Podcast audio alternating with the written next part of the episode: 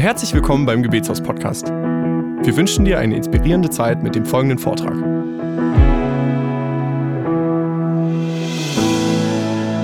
Also mein Vater ist kein Christ, er ist nicht gläubig und das führt natürlich zwangsläufig dazu, dass wir immer wieder in diese Glaubensfragen hineingezogen werden und diskutieren. Ähm, und das passiert immer wieder. Wir sagen schon, okay, lass uns nicht so viel über das Thema sprechen, weil irgendwann drehen wir uns im Kreis. Aber ich kann euch garantieren, das nächste Mal, wenn ich nach Hause fahre, werden wir wieder über dieses Thema sprechen. Letztes Mal hatten wir, glaube ich, einen Rekord. Nach, ich kam an, zwei Stunden später waren wir tief verstrickt in Glaubensthemen.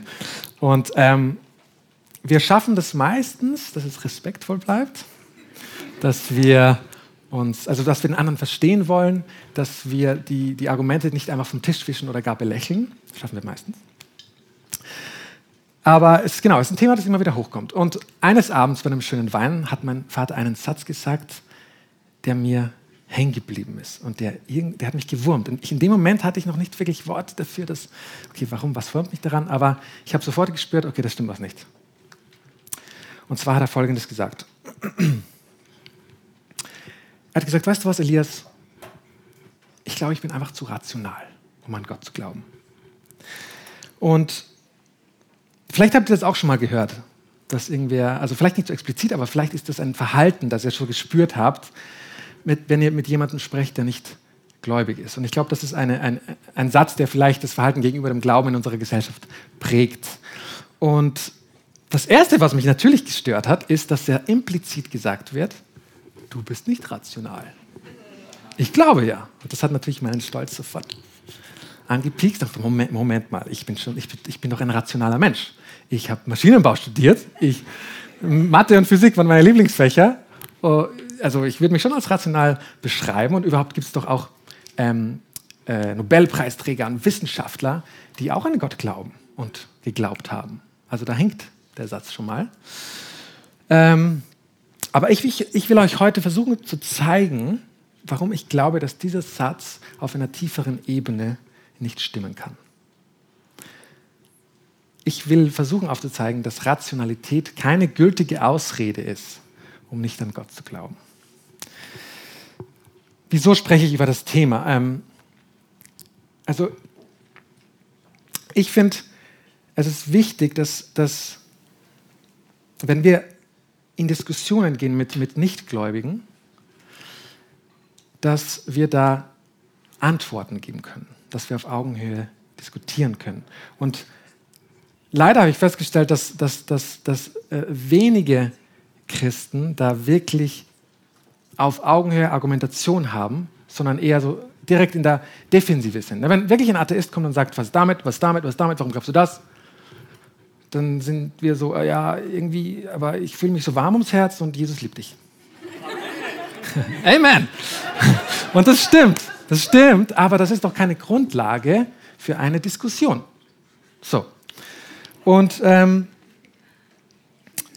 genau, es kann, ich finde, es kann nicht sein, dass wir als Christen, wir denken ja oft, okay, die Atheisten haben halt äh, die Wissenschaft auf ihrer Seite und wir sind, wir, wir haben halt keine Beweise, wir verlassen uns auf Glauben und Emotionen. Und es kann doch nicht sein, dass wir in dieser rationalen Arena immer schon gleich die weiße Fahne hissen und sagen, da bin ich raus. Aber muss das so sein? Ich meine, stell dir vor, dass du, du könntest mit Mut und Zuversicht in jede Diskussion gehen, in dem Wissen, dass das christliche Weltbild, der christliche Glaube in sich wunderschön ist, stimmig ist, schlüssig ist, rational. Vielleicht, weil es wahr ist. Also, dass wir uns vor keiner Diskussion verstecken müssen. Wäre das nicht schön? Ist das möglich? Diese Bibelstelle kennt wahrscheinlich jeder. Also das ist die Antwort Jesu auf die Frage, was das wichtigste Gebot ist. Und Jesus sagt, du sollst den Herrn, deinen Gott lieben mit ganzem Herzen, ganzer Seele und ganzem Verstand. Ich glaube, es ist wichtig, dass wir uns Gedanken machen. Warum glaube ich das, was ich glaube? Warum glaube ich genau das und nicht das? Passt mein Glauben zusammen mit dem, was ich in der Welt beobachte? Das sind wichtige Fragen.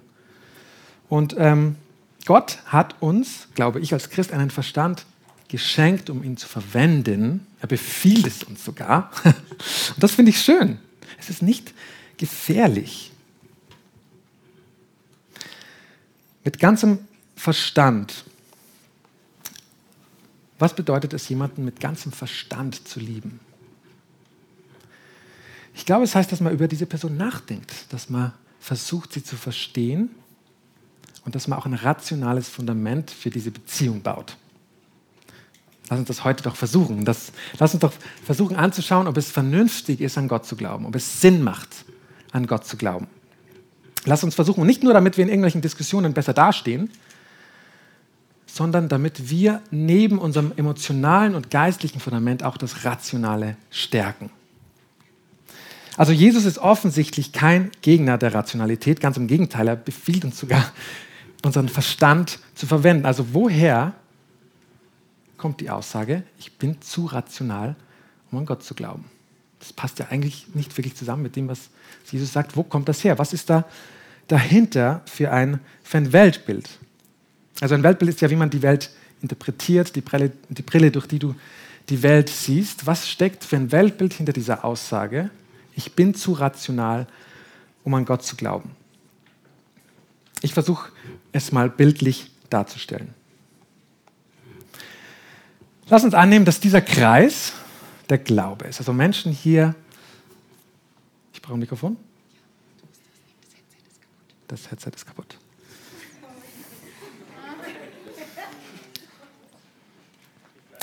Lass uns annehmen, dass dieser Kreis den Bereich des Glaubens darstellt. Also hier in diesem Bereich glauben Menschen an Gott, an etwas Übernatürliches, an eine höhere Macht. So, und jetzt gibt es noch diesen Bereich, das ist der Bereich der Ratio, denn Vernunft, hier kannst du Sachen nachvollziehen, intellektu intellektuell verstehen. Und ähm, das Weltbild vieler Atheisten ist jetzt folgendes.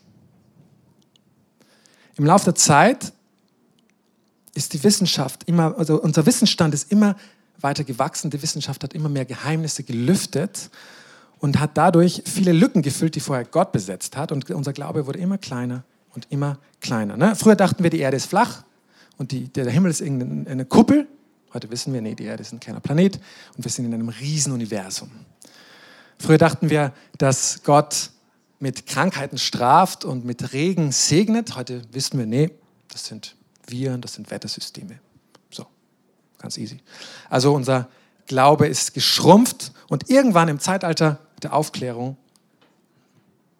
wurde er sogar redundant gemacht.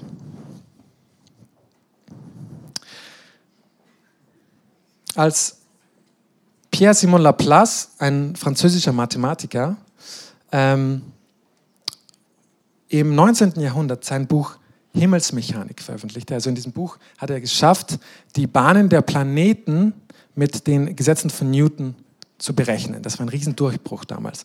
Und als er dieses, dieses, dieses Werk dem ersten Konsul, dem Napoleon Bonaparte, vorgelegt hat, hat er das gelesen und hat dann folgende Frage gestellt. Newton sprach in seinem Buch von Gott. Ich habe das ihrige schon durchgesehen und habe diesen Begriff kein einziges Mal gefunden. Und Laplace hat erwidert, ich habe dieser Hypothese nicht bedurft.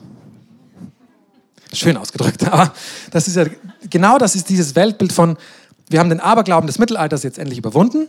Wir haben diese Lücken, die früher Gott besetzt hat, jetzt gefüllt mit der Wissenschaft und den Glauben brauchen wir nicht mehr. So, und in diesem Weltbild macht es total Sinn zu sagen, ich bin zu rational, um an Gott zu glauben.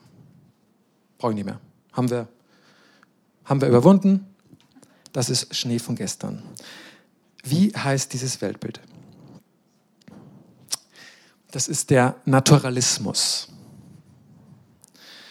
Und ich würde behaupten, dass ähm, wahrscheinlich nicht jeder Atheist sich so bezeichnen würde, aber ein Großteil schon, also jemand, der an nichts Übernatürliches glaubt, ist per Definition ein Naturalist. Und was, was bedeutet das genau? Also der Leitsatz, würde ich fast sagen, ist, es gibt nur die durch die, durch die Wissenschaften erkennbare Erfahrungswelt. Das bedeutet, es gibt nur, na, es gibt nichts Übernatürliches. Es gibt nur Materie und Energie. Nur, es gibt nur das, was die Wissenschaften erkennen, messen, messen können. Ähm, so definiert das auf jeden Fall der deutsche Philosoph Holm-Tetens. Also es gibt nichts Übernatürliches. Naturalismus macht Sinn. So, und der Naturalist sagt ohne zu zögern, dass er zu rational ist, um an etwas Übernatürliches zu glauben. Ist klar. So. Ähm, ich will euch heute ein paar Punkte zeigen, warum mich dieses Weltbild nicht überzeugt. Und jetzt fragt ihr euch vielleicht, okay, argumentiere ich jetzt nur gegen den Naturalismus oder für einen Gott? Äh, und das ist eine gute Frage. Also ich, ich, erstens finde ich es wichtig, dass wir als Christen verstehen, wie das Weltbild von Atheisten aussieht, damit wir auf Augenhöhe begegnen können und argumentieren können. Zweitens ist es aber so, dass der Weg vom Naturalismus zum christlichen Gott ja ein sehr weiter ist. Also heute, heute stehe ich an der Grenze zwischen Naturalismus und Theismus.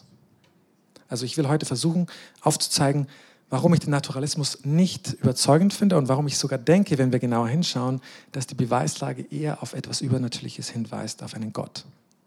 So, die Frage ist dann, okay, wie komme ich von Theismus zum christlichen Gott? Das wäre eine ganz andere Lehre und da gibt es sehr gute Sachen auf dem Gebetshauskanal oder auf dem Kanal von Johannes Hartl. Eine kleine Werbeeinlage, aber heute stehe ich nur an dieser Grenze zwischen Naturalismus und Theismus. So, und ich werde Gott natürlich auch nicht beweisen können. Also ich werde jetzt keine Formel aufstellen, wo hinten, die hinten Gott ausspuckt. Das funktioniert nicht. Aber ich denke schon, dass es möglich ist, gewisse Gegebenheiten anzuschauen und sich zu fragen, was ist denn eigentlich wahrscheinlicher? Stell dir mal vor, du wachst auf, guckst aus dem Fenster und in deinem Garten liegt das Laub so und buchstabiert deinen Namen. Also das, das Laub ist so angeordnet, dass es deinen Namen buchstabiert. Und denkst, das ist ja cool, schön. So, wie ist das denn passiert? Es gibt zwei Möglichkeiten. Ah, erste Möglichkeit, jemand hat das so hingeregt und ganz vorsichtig deinen Namen da buchstabiert, um dir eine Freude zu machen. Beim Sebi passiert das oft. Das ist die erste Möglichkeit. Die zweite Möglichkeit ist, dass der Wind gekommen ist, das Laub erfasst hat und gewirbelt hat und dann zufällig genau in diese Position gelegt hat. Auch möglich. Irgendwie. Wir haben ja keine Kamera, wir können es nicht checken. Ich würde behaupten, dass eine dieser zwei Möglichkeiten wahrscheinlicher ist als die andere. Und ich glaube, ihr wisst, welche ich meine. Und so will ich in diesem Vortrag vorgehen, dass wir uns gewisse Gegebenheiten anschauen und sagen, okay, was ist denn wahrscheinlicher? So, warum finde ich den Naturalismus nicht überzeugend? Was sind meine Probleme damit? Bevor ich anfange, wichtiger Punkt, ich mag Naturwissenschaften. Ich, das ist kein Vortrag, der irgendwie Naturwissenschaften in ein schlechtes Licht stellen will. Ich glaube als Christ, dass Gott uns auch die Naturwissenschaften geschenkt hat und dass sie das beste Tool sind, das beste Werkzeug, um unsere Natur zu erforschen. Es sind schon viele super Sachen entstanden. Und ich finde es eher schräg, wenn unser Glaube gegen die Naturwissenschaften anfängt zu streiten oder wenn sich das irgendwie, wenn das nicht zusammenpasst. Dann finde ich, wird es komisch und schräg und wäre für mich persönlich ein Problem. Deswegen, I love Naturwissenschaften. Heute geht es mir nur darum, dass ich dieses Weltbild des Naturalismus ähm, nicht widerlegen, aber ich will, ich will zeigen, was ich daran nicht überzeugend finde. Okay, das nur vorab. Okay, erstens, erstes Problem. Ich finde tatsächlich die extreme, konsequente Form des Naturalismus in sich widersprüchlich. Und zwar schon das Fundament des Naturalismus ähm, ich zeige euch, was ich, was ich meine. Also, oft, oft wird ja gesagt, dass die Wissenschaften die einzig unvoreingenommene und vorurteilsfreie Methode ist, um unsere Welt zu erforschen. Ne, wir können, wir können messen, wir können vergleichen, wir können Experimente machen, dann kommen Daten raus. Völlig vorurteilsfrei und unvoreingenommen. Und das stimmt. Aber es stimmt auch nur, es stimmt nur bedingt, weil auch um Wissenschaften zu betreiben, musst du gewissen Regeln musst du gewisse Regeln befolgen. Und eine wichtige Regel der Wissenschaft ist folgende. Nichts darf mit dem Wirken und den Absichten einer erfahrungstranszendenten Intelligenz erklärt werden. Das bedeutet, der Wissenschaftler muss versuchen, die Sachen, die er beobachtet, mit natürlichen Phänomenen zu erklären. Ja, er schaut rein, er entdeckt was und sagt, okay, was für weitere natürliche Prinzipien stecken dahinter. In den Naturwissenschaften darf man mit keiner übernatürlichen Erklärung kommen. Ist klar, das, ist, das sind zwei verschiedene Kategorien. Das heißt, dass die Wissenschaft wird mit methodischem Atheismus betrieben. Der, der Wissenschaftler, der in seinem Labor ist, der muss davon ausgehen, dass was er beobachtet von weiteren natürlichen Prozessen bewirkt wird. Und das ist gut so. Das ist die Aufgabe der Wissenschaft, unsere Natur zu erforschen. Und wenn er, äh, es wäre nicht mehr im Rahmen in der Kategorie der Wissenschaften, wenn er jetzt mit einer übernatürlichen Erklärung käme. So, das heißt, der Wissenschaftler in seinem Labor ist er Atheist, methodischer Atheist. Der gleiche Wissenschaftler darf dann aber nach Hause gehen, sein Tischgebet beten, kein Problem. So. Also, das ist eine Regel der Wissenschaft. Das Problem kommt jetzt, wenn der konsequente Naturalismus anfängt, die Wissenschaften zu überschätzen. Ich zeige euch, was ich meine. Ich zeige euch ein kleines Beispiel. Kennt ihr diesen Typen? Das ist Ricky Gervais. Äh, wenn ihr die TV-Serie The Office guckt, die englische Version, das ist der Hauptdarsteller. Er ist ein Schauspieler, er ist ein Comedian und er ist ein ziemlich offensiver Atheist. So, lass uns mal schauen, was Ricky so zu sagen hat. At the moment, we have no evidence for the existence of any God or anything supernatural. Never have, possibly never will, but who knows? Um, we'll, we'll cross that bridge when we come to it. When someone puts forward a, a jar of God, we test it for its godliness, and if we find there's anything godly in it, we'll, we'll write it down. So, was ist das Problem? In was für eine Falle tappt Ricky Gervais?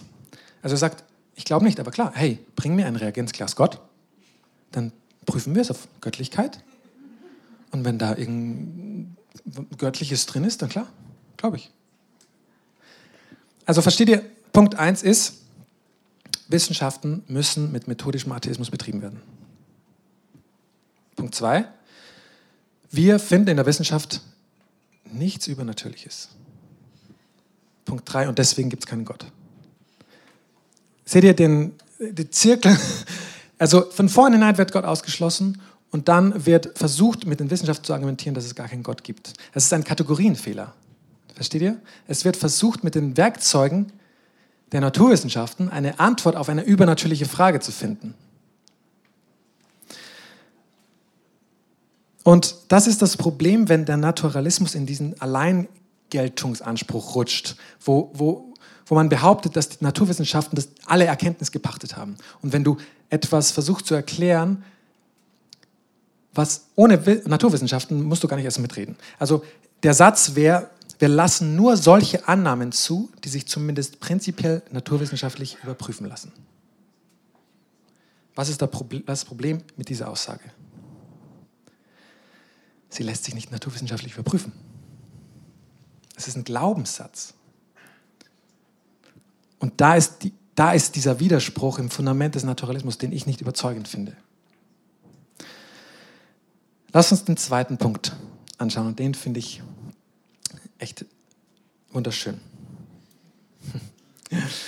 Ich finde, der Naturalismus ist entgegen unserer Intuition. Also seit Anbeginn der Zeit strecken sich die Menschen aus nach etwas Übernatürlichem.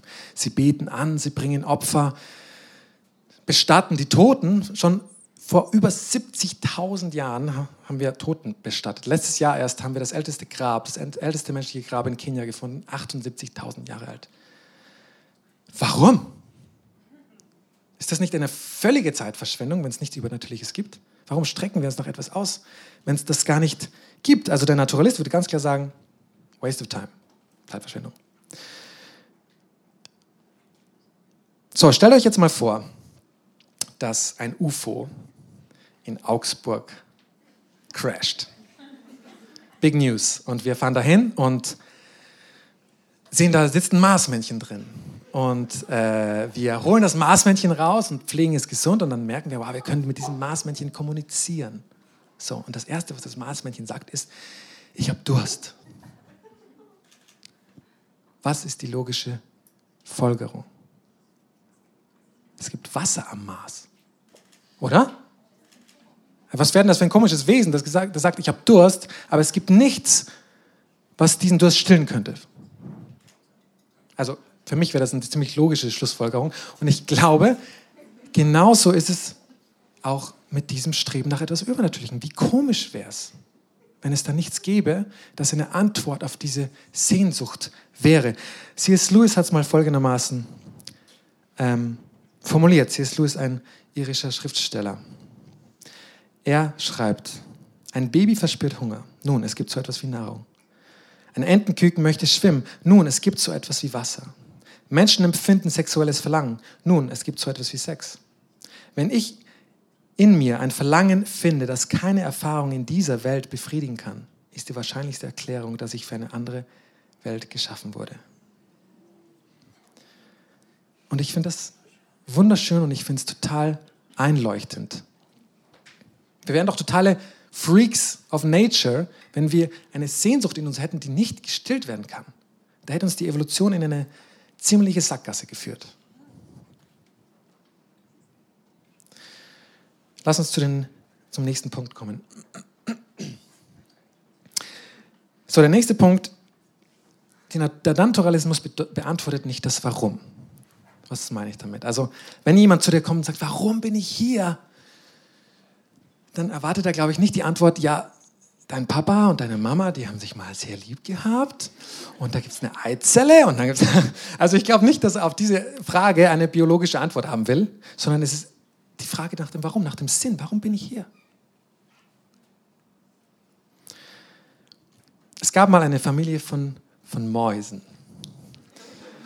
Und die lebt in einem Klavier. Und zwar nicht das Klavier von Andy. Die, die von euch, die es nicht wissen, Andi, ein Kollege von mir, hat letzte Woche ein Klavier erworben auf Ebay und hat auch eine Familie von Mäusen drin gefunden. Äh, ich rede nicht von diesen Mäusen. Ich rede von einer Familie von Mäusen, die an einem schönen, wunderschönen Klavierflügel leben und die immer so schöne Musik hören. Und da gab es den Glauben, dass es Menschen gibt. Und die Menschen, die machen diese schöne Musik. Und eines Tages flitzt eine kleine Maus, schafft es irgendwie in, in Nachbarzimmer und kommt ganz entgeistert zurück und sagt, Leute oder Mäuse, es gibt keine Menschen. Es gibt keine Menschen. Die Musik kommt daher, dass kleine Hämmerchen auf Seiten schlagen. Stimmt. Aber warum? Was steckt dahinter? Warum gibt es überhaupt Musik? Also, was, also versteht ihr, was ich meine? Und das führt mich auch zum nächsten Punkt. Oft wird uns vorgeworfen, an einen God of the Gaps zu glauben. Ne? Also wir wissen etwas nicht, dann stopfen wir Gott rein. Ne? Oder wir nehmen das sogar, diese Wissenslücke, als Beweis für Gott. Und irgendwann kommt die Wissenschaft und sagt, ja, wir haben da eine Antwort und, und unser Gott wird kleiner. Wieder ein Bild, was ich vorher gezeigt habe. Unser Gott wird immer kleiner, je mehr Wissenslücken geschlossen werden. Ich habe einige Probleme mit, dieser, mit diesem Vorwurf. Erstens, ja, die Wissenschaft schließt Wissenslücken immer weiter. Aber ich würde behaupten, dass die Wissenslücken insgesamt nicht kleiner werden. Je tiefer die Wissenschaft wo reinguckt, desto mehr Fragen öffnen sich. Ne, früher dachten wir, jetzt haben wir es raus, Newtons Gesetze, die Mechanik, alles raus. Dann haben wir Quantenphysik entdeckt und dachten, boah, alles anders. Früher dachten wir, okay, Materie und Energie, jetzt haben wir es raus. Dann irgendwie hat sich herausgestellt, es muss dunkle Materie, dunkle Energie geben. Und zwar 70 Prozent von allem in unserem Universum muss dunkle Materie sein, sonst gehen unsere Gleichungen nicht auf. Wir wissen nicht, was es ist. Also ich würde behaupten, dass die Wissenslücken nicht unbedingt kleiner werden. Aber auch wenn sie das tun würden, wie kommen wir denn auf die Idee, dass wenn wir etwas entdecken, dass wir Gott dadurch was wegnehmen? Ne? Also Gravitation. Jetzt haben wir es raus. Deswegen fallen Äpfel von Bäumen. Okay, ja, jetzt kann man es berechnen. Super. Und? Kann es sein, dass Gott das trotzdem geschaffen hat? Also ein, Albert Einstein hat mal gesagt, je mehr wir von der Natur entdecken, desto größer wird Gott. Na, die, die, die flache Erde mit der Kuppel, das ist schon mal ziemlich interessant. Das, wer hat das denn dahingestellt? Und jetzt wissen wir, ah, nein, das ist eine, ein Mini-Planet in einem unfassbar krassen Universum mit Sonnensystemen, Galaxien. Und das soll Gott irgendwie kleiner machen. Ich verstehe es nicht. Ne? Nur weil die Mäuse diese Hämmerchen gefunden haben, macht das den Menschen doch nicht kleiner. Sondern es zeigt vielleicht, wie, wie komplex dieser Flügel ist, den der Mensch vielleicht gebaut hat. Oder wie schön die Musik ist, die der Mensch vielleicht sogar komponiert hat. Also ihr seht, ähm, dass ich dieses Argument nicht sehr überzeugend finde. Kommen wir zum, zum letzten Punkt. Und hier will ich ein bisschen tiefer darauf eingehen. Ich behaupte, dass der Naturalismus keine Antworten auf die großen Fragen hat. Und ich meine nicht die philosophischen Fragen, die theologischen, sondern wirklich auch die wissenschaftlichen Fragen. Ich zeige euch, was ich meine. Hier ist die Geschichte des Universums. Vom Big Bang bis zum Menschen. So. Ich habe ein paar Fragen. So, und zwar, erstens, wie kann es sein, dass da überhaupt etwas ist? Woher kommt das alles? Das ist die erste Frage, die ich fragen würde. Zweite Frage, wie kann das sein, dass das, was da ist, so perfekt ist, dass, dass es uns gibt, dass es Leben gibt? Die Feinabstimmung des Universums. Drittens, wie kann es sein, dass dann aus dieser toter Materie Leben entsteht? Wann kommt die erste Zelle und sagt, öh, ich äh, teile mich jetzt? Und viertens, was ist der Mensch? Woher kommt der Geist des Menschen und unser moralisches Verständnis? Das sind vier Fragen. Und ihr seht, das sind, also die Wissenschaft beschäftigt sich mit diesen Fragen. Das sind jetzt nicht nur philosophische Fragen, das sind auch philosophisch, aber im Grunde beschäftigt sich die Wissenschaft mit diesen Fragen. Und ich will euch zeigen, dass ich glaube, dass der Naturalismus da keine Antworten drauf hat. Lass uns die erste Frage genauer anschauen.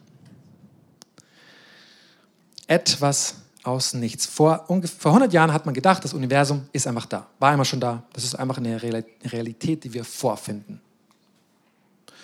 Und dann in den 30er Jahren kam ein belgischer Priester und Physikprofessor, Lemaitre, und stellte die Theorie auf, was wäre, wenn unser Universum einen Anfang hat und sich aus einem unendlich kleinen Punkt ausgedehnt hat. Und das wurde heftig debattiert die nächsten Jahrzehnte, weil die Wissenschaftler, die atheistischen, hatten schon gedacht, Moment, oh, das hat theistische Konsequenzen. Jetzt kommen bestimmt die ganzen Christen raus und sagen, wir haben es, wir haben es immer schon gesagt. Ähm, und das wurde halt heftig debattiert.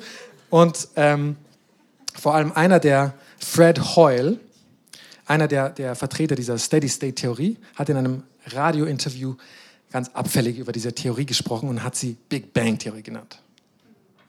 Er hat sie getauft, ohne es zu wissen. Bis heute heißt die Theorie Big Bang Theorie. Und kurz vor dem Tod von Lemaitre 1964 hat man die Hintergrund-Mikrowellenstrahlung entdeckt. Das sind kleine Photonen, die ziemlich, ähm, die im ganzen Universum verstreut sind und die, die, die, die Theorie des Anfangs eines Universums bestätigt haben. Und 2003 haben zwei, drei Wissenschaftler die Bolt-Guth-Vilenkin-Theorie vorgestellt, wo sie genau diesen Anfang auch mathematisch untermauern können und beweisen können. Waren auch drei Atheisten. Und bis heute versuchen Wissenschaftler auch alternative Theorien aufzustellen. Bis heute ist es nicht möglich. Und einer dieser drei Wissenschaftler, die diese mathematische Theorie aufgestellt hat, hat dann irgendwann gesagt,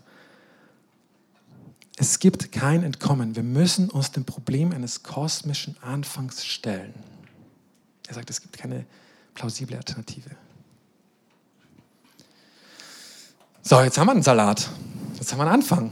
Er, nennt es auch, ein Problem. Warum ist das ein Problem? Was hat das für Konsequenzen? Eine, ein wissenschaftliches Prinzip ist, was anfängt zu existieren, hat eine Ursache. Also es gibt jetzt keine physikalischen Gesetze, die irgendwie aus, aus nichts etwas kreieren. Das beobachten wir auch nicht in dieser Welt, dass plötzlich eine Kuh auf der Bühne steht. Gott sei Dank, das wäre awkward. Ähm, und wenn das Kühe schon nicht machen, warum sollte es das ein Universum tun? Ähm, also was anfängt zu existieren, hat eine Ursache. Das Universum hat angefangen zu existieren. Deswegen hat das Universum eine Ursache. Das ist das Argument. Und die Frage ist jetzt natürlich, was ist denn diese Ursache? Also das Universum selbst kann es ja nicht sein, weil es war ja noch gar nicht da. Ihr müsst euch vorstellen, das war eine, es gibt einen Anfang von Raum und Zeit. Davor gab es keine Zeit, das können wir uns gar nicht vorstellen. Also die Ursache muss über Raum und Zeit stehen. Das ist doch heftig, oder? Und auch wenn, ne, nehmen wir mal an, dass mit dem, mit dem etwas aus nichts ist kein Problem. Mal an, das könnte passieren. Stellt euch vor, ich habe ein Brötchen in der Hand. Ich wollte eigentlich eins mitbringen, habe keins mehr gefunden. Ein Brötchen. So, ich gebe das Brötchen einem Wissenschaftler und sage, du, ich will wissen, wie das entstanden ist. Der Wissenschaftler geht weg und guckt rein und sagt, aha, da ist Mehl drin, da ist, da ist Wasser drin, da ist ein bisschen Salz, ein bisschen Hefe. Und das hat sich dann irgendwie vermischt. Dann ist das in eine Atmosphäre von 200 Grad Umluft gefallen. Nach neun Minuten ist es wieder rausgefallen. Brötchen. Und dann habe ich gesagt, wow, hey, cool, das ist, das ist ein ziemliches Zufall. Und jetzt kann man sich natürlich die Frage stellen, ist das wahrscheinlicher oder gibt es einen Bäcker? Also, genau, also ich würde dazu tendieren, dass es eine Ursache gibt, eine Ursache über Raum und Zeit und eine Ursache, die anscheinend ziemlich intelligent und mächtig ist. Lass uns zur zweiten Frage kommen, die Feinabstimmung des Universums. Das ist, das ist ultra faszinierend. Ich, ich, ich liebe diesen Punkt. Ähm, das, das Krasse ist ja, dass dieses Brötchen, das ich jetzt in der Hand habe, das Brötchen ist nicht nur da, sondern es schmeckt auch noch. Es ist, es ist nicht, nicht versalzen, es ist genau richtig viel Salz drin. Es ist, nicht, es ist durch, es war nicht zu lange in dieser Atmosphäre von Umluft. Es ist nicht verbrannt. Es ist perfekt. Was für ein Zufall. Und wir reden nicht von einem Brötchen, sondern wir reden vom Universum.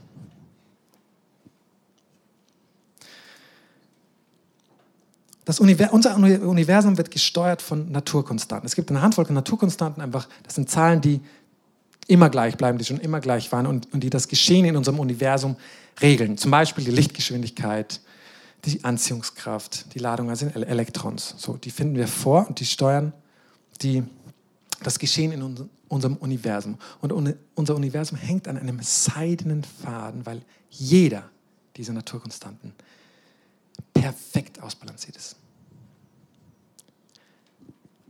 Nehmen wir mal die Anziehungskraft. Wie viel Luft, glaubt ihr, ist da? Wie viel Prozent könnte man dran schrauben, ohne dass Chaos passiert? Ein Prozent vielleicht oder 0,1 Prozent? So viel Prozent. Das sind, das sind 60 Nullen. Wenn wir, keine Ahnung, die 60. Kommastelle irgendwo runterschrauben würden, dann hätte sich das Universum so weit ausgedehnt, dass, es, dass sich keine Planeten geformt hätten. Hätten wir es eins hochgeschraubt, wäre das Universum wieder in sich zusammengefallen. Das gäbe uns auch nicht. So feinjustiert ist die Anziehungskraft. Und das ist nur eine der vielen Naturkonstanten, die alle so eine Wahrscheinlichkeit haben. Wenn man das zusammenrechnet, es gibt gar nicht genug Bildschirm für die Nullen. Und noch ein Beispiel, weil ich es weil echt faszinierend finde. Ähm, nehmen wir die Ladung eines Elektrons. Das ist die Ladung eines Elektrons. Eine kleine Zahl.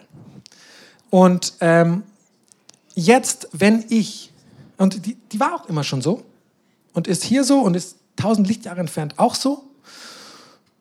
Und wir hoffen, dass sie auch immer so bleibt. Weil, wenn ich jetzt für eine tausendstel Sekunde eine Kommastelle da ändern würde, eine tausendstel Sekunde und dann wieder zurück.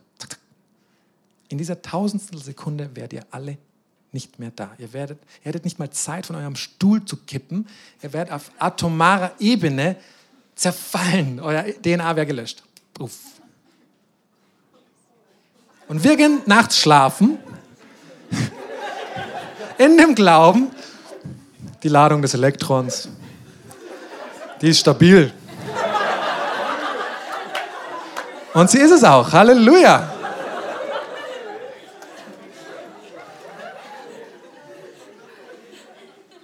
Und Fred Hoyle, der, der, der atheistische äh, Wissenschaftler, der diese Steady-State-Theorie äh, vertreten hat, der ist in, im, im Laufe seiner Forschung auch auf diese Feinabstimmung gestoßen und hat Folgendes gesagt. Er war weiterhin Atheist, aber er hat gesagt, der unvoreingenommene Menschenverstand muss zu dem Schluss kommen, dass eine Superintelligenz mit den Regeln der Physik rumgespielt hat. Sagt Fred Hoyle. Ich bin ganz der Meinung, dass Fred Hoyle recht hat. Ich schließe mich da an. Ich glaube, der unvoreingenommene Menschenverstand guckt sich diese Zahlen an und sagt, das kann kein Zufall sein. Ich wieder würde ich sagen, dass die Beweislage eher Richtung Schöpfer zeigt und nicht Richtung Zufall. Lass uns zur dritten Frage kommen. So, wann ist das eigentlich passiert, dass diese Zelle sich geformt hat? Aus toter Materie kommt eine Zelle hervor und denkt plötzlich, dass es wichtig wäre zu überleben. So, wie ist das passiert? Ich meine, Wissenschaftler versuchen schon ewig zu verstehen, wie Leben entsteht. Und wir können mittlerweile natürlich bestehendes Leben ziemlich umändern und rumdoktern, aber wir können noch nicht im Labor aus toter Materie Leben erschaffen. Wir wissen nicht, wie das funktioniert. Was ist Leben? Was ist der Grundbaustein des Lebens? Das da. Die DNA. Ähm, das ist ja quasi wie ein Datenspeicher. Ne? Da ist dein Erbgut kodiert und wird da weitergegeben. Also es ist Information. Da ist Information gespeichert. Was ist Information? Wenn ich jetzt eine Handvoll Buchstaben hätte und die da so auf die Bühne verstreuen würde, wäre das schon Information, weil es Buchstaben sind? Naja, ihr könntet da drüber schauen und ihr werdet auch nicht schlauer. Ich glaube, es hat keinen Informationsgehalt. Ne? Aber wenn ich dem Sebi jetzt eine Speisekarte in die Hand drücke, das sind auch Buchstaben, aber in einer gewissen Reihenfolge. Und der Sebi könnte Information entnehmen. Und wir wären uns, glaube ich, einig, dass hinter dieser Speisekarte jemand, dass die jemand geschrieben hat. So. Also das ist Information. So, und tatsächlich kann man DNA auch so beschreiben wie eine Aneinanderreihung von Buchstaben. Die müssen genau in dieser Reihenfolge sein, damit zum Beispiel das menschliche Genom entstehen kann. Wie viele Buchstaben hat das menschliche Genom? So viele. 3,27 Milliarden Buchstaben. Die müssen genau in der richtigen Reihenfolge sein, damit du entstehen kannst. So, wenn, wenn wir das vertonen würden, lass uns ein Hörbuch draus machen. Du müsstest 14 Jahre lang zuhören. So lange. Das ist das längste Wort, was, ich, was wir jemals entdeckt haben. Das ist, eine, das ist nochmal eine Speisekarte. So, und ihr erinnert euch an das Beispiel vom Laub, ne, wo wir gesagt haben, hey, wow, das Laub schreibt meinen Namen. Da ist, ist doch wahrscheinlicher, dass da wer dahinter steckt. Mein Name hat fünf Buchstaben. Das sind 3,27 Milliarden Buchstaben. Also ihr versteht vielleicht, warum ich jetzt auch eher dazu tendiere, dass da eine Intelligenz dahinter steckt und dass das kein Zufall ist. Dass sich das einfach aus dem Urschlamm emporentwickelt hat als Zufall, halte ich wesentlich unwahrscheinlicher, als dass jemand geschrieben hat. Kommen wir zur letzten Frage. Der Mensch. Was ist der Mensch? Der Naturalist würde sagen, die nächstlogische Stufe der Evolution. Ne? Wir sind halt auch nur hochentwickelte, superintelligente Affen. Ähm, wir haben die gleichen Vorfahren wie die Affen und ich, ich verstehe auch, wie man so denken könnte. Ich meine, schauen wir uns ein paar von unseren eng verwandten Kollegen mal an. Ich finde, da, da entdeckt man gewisse Ähnlichkeiten. Oder hier, ich finde das sehr süß. Schau. Oh, das ist schon. Oder da. Ich finde es erstaunliche, erstaunliche Ähnlichkeiten.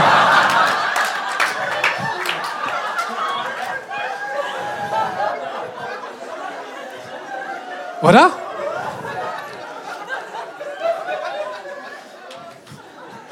Also wenn man sich diese Bilder so anschaut,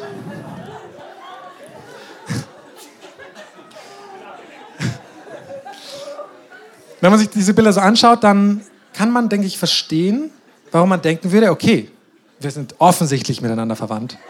Ähm, wir haben die gleichen Vorfahren, wir sind einfach eine andere Gattung, wir sind halt ein bisschen intelligenter. Aber sind im Endeffekt sind wir auch nur Tiere. Aber lass uns mal genauer hinschauen. G.K. Chesterton, ein englischer Schriftsteller und Journalist, hat es folgendermaßen formuliert. Dass Menschen und Tiere sich ähneln, ist eigentlich eine Binsenweisheit. Aber dass derart ähnliche Lebewesen so wahnsinnig unähnlich sein sollen, das schockiert und gibt Rätsel auf. Dass ein Affe Hände hat, ist für den Philosophen weit weniger interessant, als dass er mit seinen Händen so gut wie nichts anfängt. Weder Karten noch Violine spielt, weder Marmor noch Hammelfleisch schnitzt oder ein Gebetshaus gründet. Man spricht heute gern von barbarischer Baukunst und minderwertiger Malerei. Aber Elefanten errichten keine riesigen Elfenbeintempel. Kamele malen nicht mal schlechte Bilder, obgleich sie mit dem Material für viele Kamelhaarpinsel ausgestattet sind. Und das ist jetzt natürlich mit einem Augenzwinkern geschrieben, aber er weist auf etwas Tieferes hin. Der Mensch ist anders als das Tier. Tiere sind triebgesteuert. Menschen sind es nicht. Wir haben einen Geist. Was meine ich damit? Was ist der menschliche Geist? Erstens können wir Ich sagen. Also wir können uns, uns selbst beobachten, wir können unsere Motivationen hinterfragen, wir können sogar gegen unser eigenes Interesse handeln. Das beobachten wir in keinen Tieren.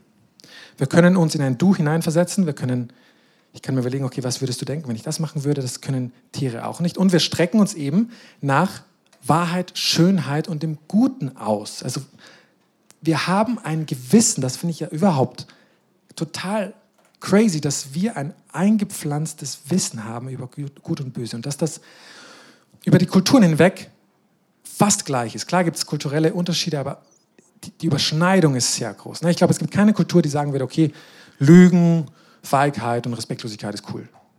Ne? Ja, mit diesem feigen Lügner will ich gerne in einem Team sein. Das ist, glaube ich, das würde, glaube ich, nicht so passieren. Also es, es, es gibt diese, diese moralische Gesetze, wo kommen die her? So, und der Naturalist würde sagen, ja, das ist Produkt der Evolution. Wir haben einfach gelernt, dass es gut ist, wenn wir nicht lügen, wenn wir respektvoll sind und wenn wir nicht feige sind und dass diese, die Menschen, die so gehandelt haben, haben halt überlebt. Und dadurch hat sich aus diesem Verhalten ein Instinkt entwickelt. Ne, wir sind halt auch nur Tiere und auch Instinkt und, und Trieb getrieben, also hat sich aus diesem ganzen ähm, Mischung aus Verhaltensweisen, ein Instinkt gebildet, das ist heute unser Gewissen. So, okay. Ich habe aber ein Problem mit, dieser, mit diesem Ansatz, weil Instinkte sind eben auch oft im Widerspruch. Stell dir mal vor, du hörst einen Hilfeschrei, irgendwer hängt an einer Klippe und, du, und dein erster Instinkt ist, ich muss dem helfen. Und gleichzeitig merkst du, ich muss mich selbst schützen. Das sind zwei konkurrierende Instinkte. So, wie entscheidest du dich? Es, es kann nicht einer der beiden Instinkte sein, der entscheidet, sondern es muss etwas Übergeordnetes sein, das entscheidet. Und ich, ich finde es auch problematisch zu sagen, dass nur weil etwas aus der Evolution hervorgekommen ist, dass es direkt gut ist oder direkt böse ist. Ne, es ist ja sehr situativ. Nehmen wir den Sexualtrieb. Das ist in bestimmten Situationen mit meiner Ehefrau vielleicht gut, dem nachzugehen, aber es gibt viele Situationen, wo das, glaube ich, nicht so gut wäre, diesem Trieb nachzugehen. Also es ist situativ und das heißt, das Gewissen, es wäre, glaube ich, fatal, einen bestimmten Instinkt pauschal als gut oder als böse abzustempeln. Deswegen glaube ich nicht, dass unser Gewissen ein Instinkt ist, sondern dass es eher wie ein Dirigent ist, der unsere Instinkte dirigiert, wer gerade dran ist. Ne? Zur, zur Musik des Guten, könnten wir sagen.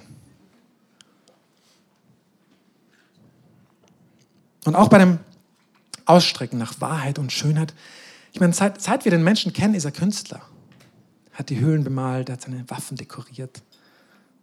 Warum? Zeitverschwendung. Und es gibt Menschen, die sterben für die Wahrheit. Die sind bereit, für die Wahrheit zu sterben. Evolutionär, evolutionär macht das auch nicht so viel Sinn. Und grundsätzlich müsste der Naturalist sagen, nee, es gibt keinen Geist, kein Bewusstsein. Das sind alles reduzierbar auf chemische, biologische Prozesse im Hirn. Aber so einfach ist es eben nicht, weil bis heute hat die Wissenschaft keine Antworten auf die Frage, was das Bewusstsein ist. Es lässt sich nicht reduzieren auf diese Prozesse. Wenn Sie das wüssten, könnten wir, es ist ein großes Problem der künstlichen Intelligenz. Wir können das nicht nachbauen. Wir wissen nicht mal, was es ist. Es ist eben nicht nur reduzierbar auf diese biologischen Prozesse in unserem Gehirn. Und auch wenn es reduzierbar wäre, hätten wir ein ganz anderes Problem. Also dann lasst uns mal annehmen, dass es gibt keinen Geist, es gibt nur chemische Prozesse. Dann hat J.B.S. Haldane, ein Biologe und, und Genetiker, hat das Problem dann folgendermaßen formuliert. Er sagt, es scheint mir sehr unwahrscheinlich, dass der Geist ein bloßes Nebenprodukt der Materie ist. Denn wenn meine mentalen Prozesse vollständig von den Bewegungen der Atome in meinem Gehirn bestimmt werden, habe ich keinen Grund anzunehmen, dass meine Überzeugungen wahr sind. Sie mögen chemisch fundiert sein, aber das macht sie nicht logisch fundiert. Und daher habe ich keinen Grund anzunehmen, dass mein Gehirn aus Atomen besteht. Also versteht ihr den, ähm, das Problem? Also der Nat Naturalist erhofft sich durch Rationalität der Wahrheit näher zu kommen, aber wenn die darwinistische Theorie, das Survival of the Fittest, wenn das stimmt, dann ist das nicht möglich, weil dann würde unser Gehirn Evol dem evolutionären Erfolg dienen und nicht der Wahrheit. Also die Rationalität, also die Bastion des Naturalismus wird quasi, wenn man konsequent naturalistisch weiterdenkt, untergraben. Ein weiterer Widerspruch in diesem Weltbild. Okay, das waren also jetzt diese vier Fragen, wo ich hoffentlich zeigen konnte, warum mich hier der Naturalismus nicht überzeugt und warum ich sogar denke, dass, wenn man genauer hinschaut, dass die Beweislage Richtung etwas Übernatürlichem, einem Schöpfer zeigt. Also lass uns mal kurz zu dem Bild vom Anfang kommen. Also hoffentlich habe ich gezeigt, warum ich mit diesem Bild nicht ganz zufrieden bin.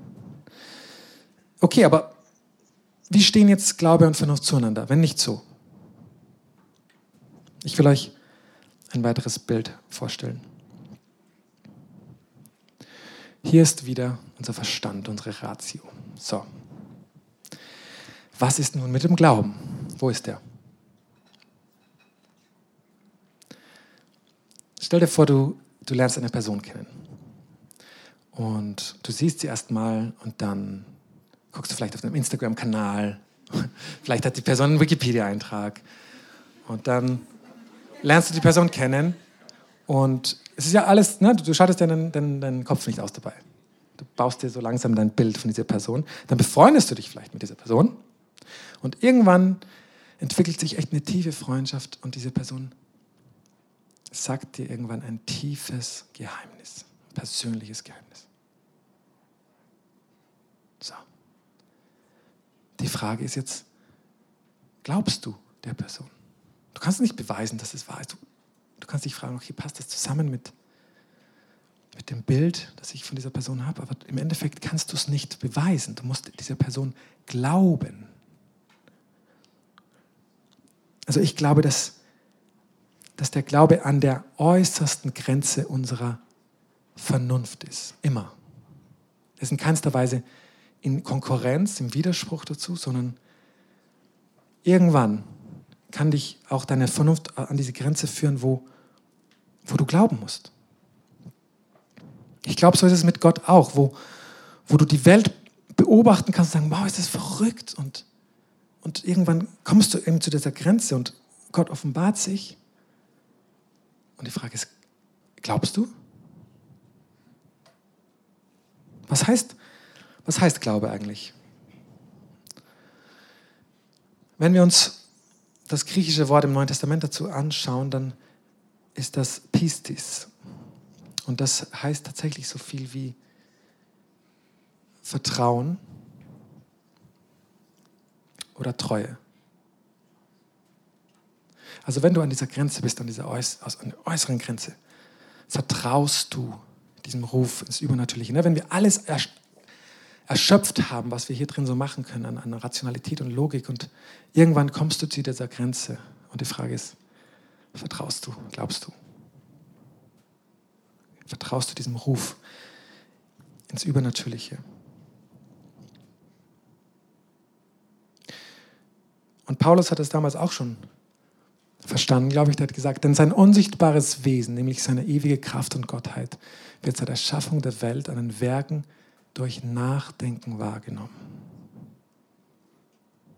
Also ne, wir, wir gucken uns die Welt an, wir denken darüber nach, wir verwenden unsere Vernunft und kommen dadurch eigentlich dem Glauben näher, dieser Grenze näher, wo wir irgendwann sagen müssen, wow, es ist nicht im Widerspruch.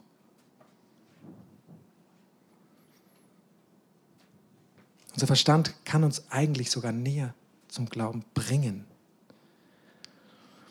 Heisenberg, der Vater der Quantenmechanik und Nobelpreisträger, hat mal gesagt, der erste Schluck aus dem Glas der Wissenschaft macht dich zum Atheisten. Aber am Boden des Glases wartet Gott auf dich. Und deswegen denke ich, dass das ein passenderes Weltbild ist als das andere sich konkurrierende. So, wenn es jetzt vernünftig ist, an Gott zu glauben, warum tun es so wenige? What's the problem?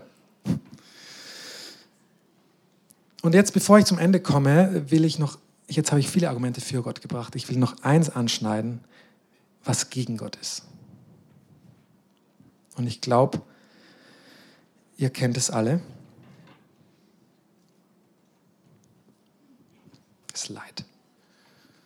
Und das ist natürlich ein Riesenthema und es ist kein triviales Argument und ich kann das jetzt auch nicht so vorbeigehen, so vom Tisch wischen. Und ich habe auch nicht wirklich eine Antwort. Aber ich will heute versuchen aufzuzeigen, dass ich nicht denke, dass das ein rationales, objektives Argument gegen Gott ist. Ich glaube, das Argument kennen wir alle. Das geht folgendermaßen. Wenn es einen guten, allmächtigen Gott gäbe, würde er kein Leid auf dieser Welt zulassen. Es gibt aber viel Leid auf dieser Welt. Also kann es keinen guten und allmächtigen Gott geben. Ziemlich schlüssiges Argument.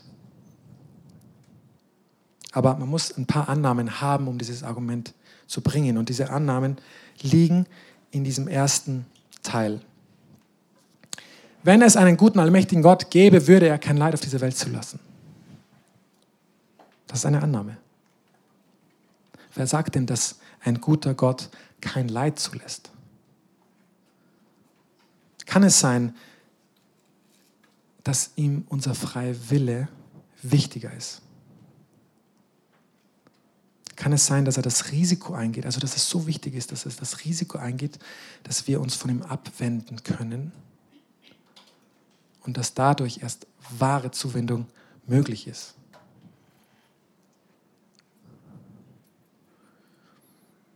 Also was die eigentliche Aussage, was dahinter steckt, ist, ich würde es anders machen. Wenn ich Gott wäre, ich würde kein Leid auf dieser Welt zulassen.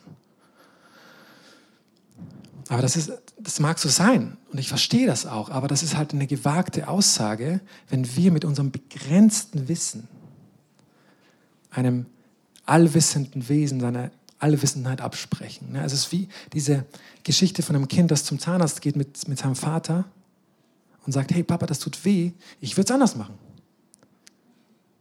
Und Papa sagt, ja, I know. Aber du hast halt nicht den Blick des Vaters, du siehst nicht, warum das so ist. Und ich will jetzt damit gar nicht sagen, dass jedes Leid gleich irgendwas Gutes mit sich bringt. Das wäre, ich glaube, das ist viel zu einfach. Aber ich will damit sagen, dass wir eine Mini-Ausschnitt der Zeit haben, einen Mini-Ausschnitt des Wissens überhaupt. Wir haben nicht den Blick des Vaters. Und überhaupt können wir dieses Projekt Menschheit oder dieses Projekt Universum erst bewerten, wenn wir am Ende sind und zurückblicken. Schon was das wert? Also es gibt echt es gibt schreckliches Leid auf dieser Welt und ich kann total verstehen, warum man einem, einem guten Gott zweifelt. Aber es ist eben kein rationales Argument, versteht ihr? Es ist nicht, der, der Schluss daraus ist nicht, und deswegen kann es keinen Gott geben, sondern der Schluss daraus, ich kann nicht an so einen Gott glauben. Diesen Unterschied will ich heute machen. Es ist nicht, deswegen kann es keinen Gott geben, sondern es ist, ich kann an so einen Gott nicht glauben. Und das ist vollkommen legitim und ich verstehe es. Aber es ist eben ein tiefes, persönliches, ein tiefer persönlicher Grund. Und es geht sogar noch eine Ebene tiefer, Woher weiß denn ein Atheist, was Leid und Ungerechtigkeit ist? Also wenn wir wirklich denken, okay, Evolution, Survival of the Fittest, das ist ja nur der Stärkere frisst den Schwächeren. Woher kommt dieses Verständnis von, von Ungerechtigkeit und Leid? C.S. Lewis hat es sogar andersrum gemacht. Er hat sich über die Leitfrage bekehrt. Er hat gesagt, mein Argument gegen Gott war, dass das Universum so grausam und ungerecht erschien. Aber woher hatte ich diese Vorstellung von gerecht und ungerecht? Ein Mensch nennt eine Linie nicht krumm, wenn er nicht eine Vorstellung von einer geraden Linie hat. Womit habe ich dieses Universum verglichen, als ich es ungerecht nannte? Also ihr seht, dieses Argument des Leids ist so viel vielschichtiger und komplexer. Und ich, und ich verstehe es. Ich, ich, ich verstehe es ich verstehe es total. Wenn du wirklich leidest, wenn deine Nächsten leiden, dann verstehe ich, dass man an keinen guten, allmächtigen Gott glauben kann. Aber meine These ist eben, dass der eigentliche Grund, warum viele Menschen nicht an Gott glauben, kein rationaler ist, sondern ein tiefer, persönlicher, emotionaler, vielleicht durch Verletzungen, vielleicht durch Prägungen, vielleicht, vielleicht ist auch Stolz im Spiel, wenn man, wenn man nicht zulassen will, dass es etwas Höheres gibt, vor dem man sich niederkniet. Ähm, wie finden solche Menschen also zu Gott? Ich glaube, nicht durch clevere, rationale Argumente. Warum habe ich also diesen Vortrag gemacht? Waren diese Argumente umsonst? Also, ich hoffe und glaube nicht. Ähm, ich glaube, was wir mit unseren rationalen Argumenten machen können, ist, wir können Hürden aus dem Weg räumen. Wir können zeigen, es ist nicht dumm, an Gott zu glauben. Es, kann, es muss kein Aberglaube sein. Es ist nicht gegen die, die Wissenschaften. Es ist voll rational, an Gott zu glauben. Wir können also Menschen an die Hand nehmen und an diese Grenze führen. Aber springen muss, muss jeder selbst. Das ist der Gott, das ist der, der, der, der Punkt, wo Gott fragt, vertraust du mir? Wenn, wenn, wenn dein Ehepartner dir sagt, ich liebe dich, Glaubst du das? Du kannst es nicht beweisen. Und dann ist es deine Entscheidung. Glaubst du das? Gehst du die Beziehung ein? Oder wendest du dich ab und sagst, nee.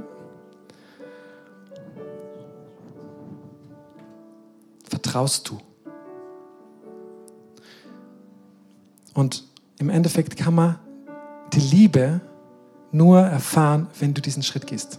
Wir können noch so viele rationale Argumente finden und noch so viel über Glaube und Liebe reden. Du musst es erfahren. Und deswegen steht ja auch in der Bibel, schmeckt und seht, wie freundlich der Herr ist.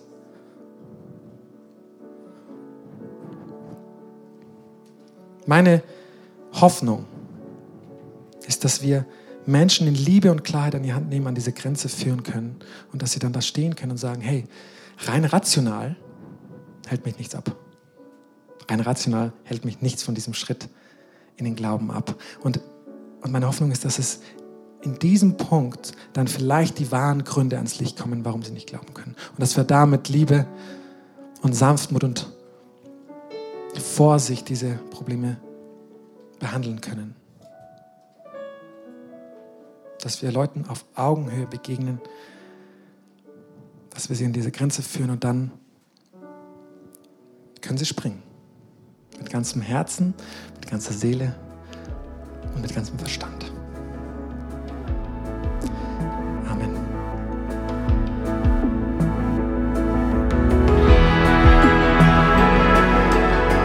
Unsere Vorträge kannst du auch live miterleben. Komm dafür gerne zum Donnerstagabend im Gebetshaus vorbei. Wir finanzieren uns zu 100% aus Spenden. Wenn du unsere Arbeit unterstützen möchtest, findest du dafür einen Link in der Beschreibung.